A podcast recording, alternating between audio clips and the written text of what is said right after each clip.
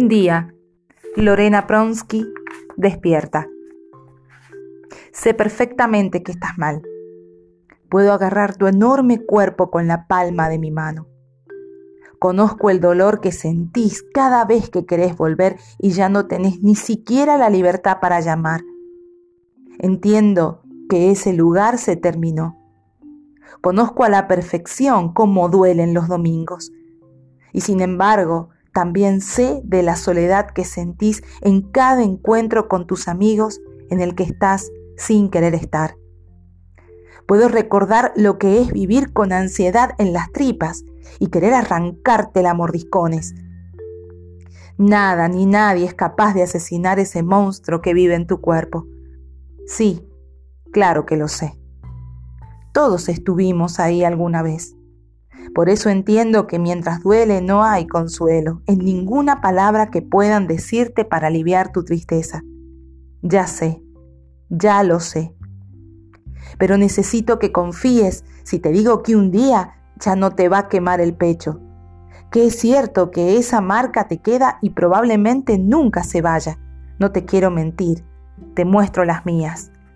Pero el dolor tiene un lenguaje propio, es harina de otro costal, encuentra la salida, conoce otros rumbos, pierde la intensidad. Un día, la tristeza ya agobiada deja lugar a la tranquilidad.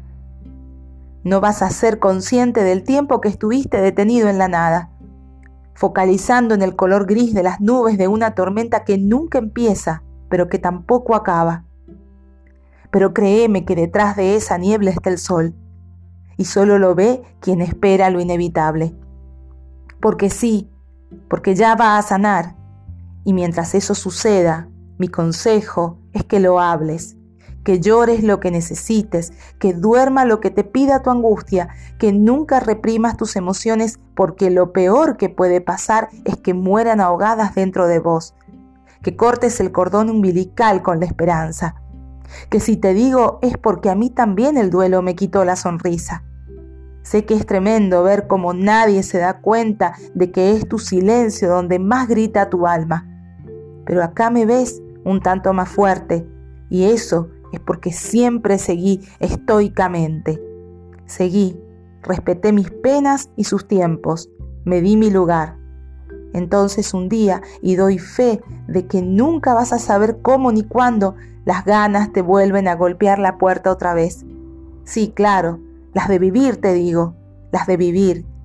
Tranquilo, mi amor, tranquilo, que un día de estos volvés a reír otra vez, te lo prometo.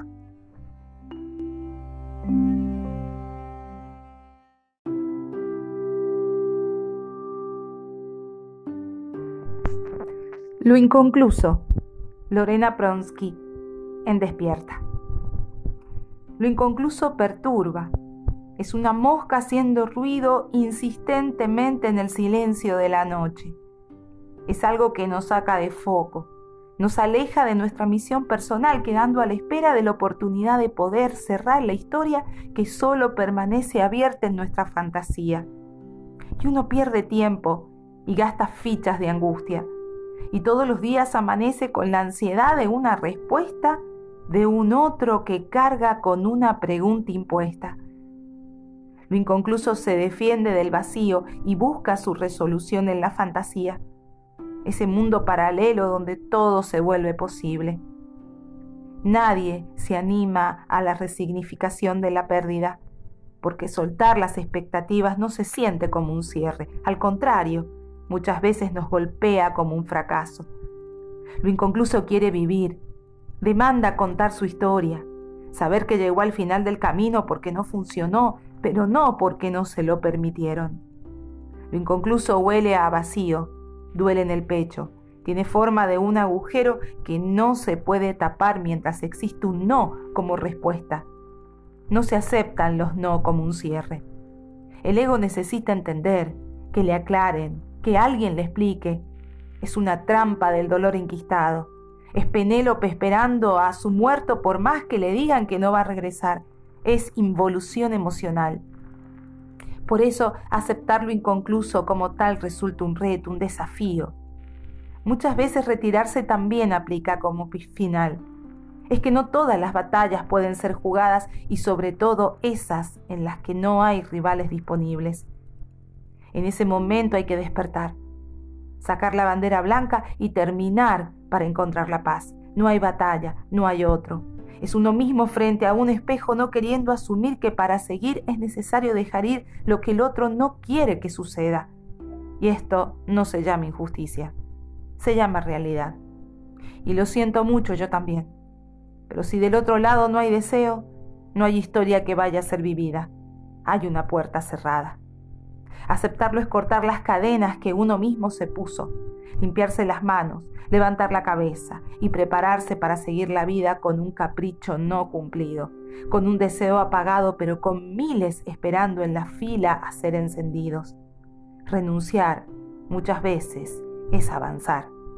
Entonces, habrá que entender que de vez en cuando lo único que permanece inconcluso cuando del otro lado ya dijeron que no quieren, que simplemente no nos quieren, es la propia existencia, nuestra propia vida. Y es en eso donde hay que ponerse a trabajar.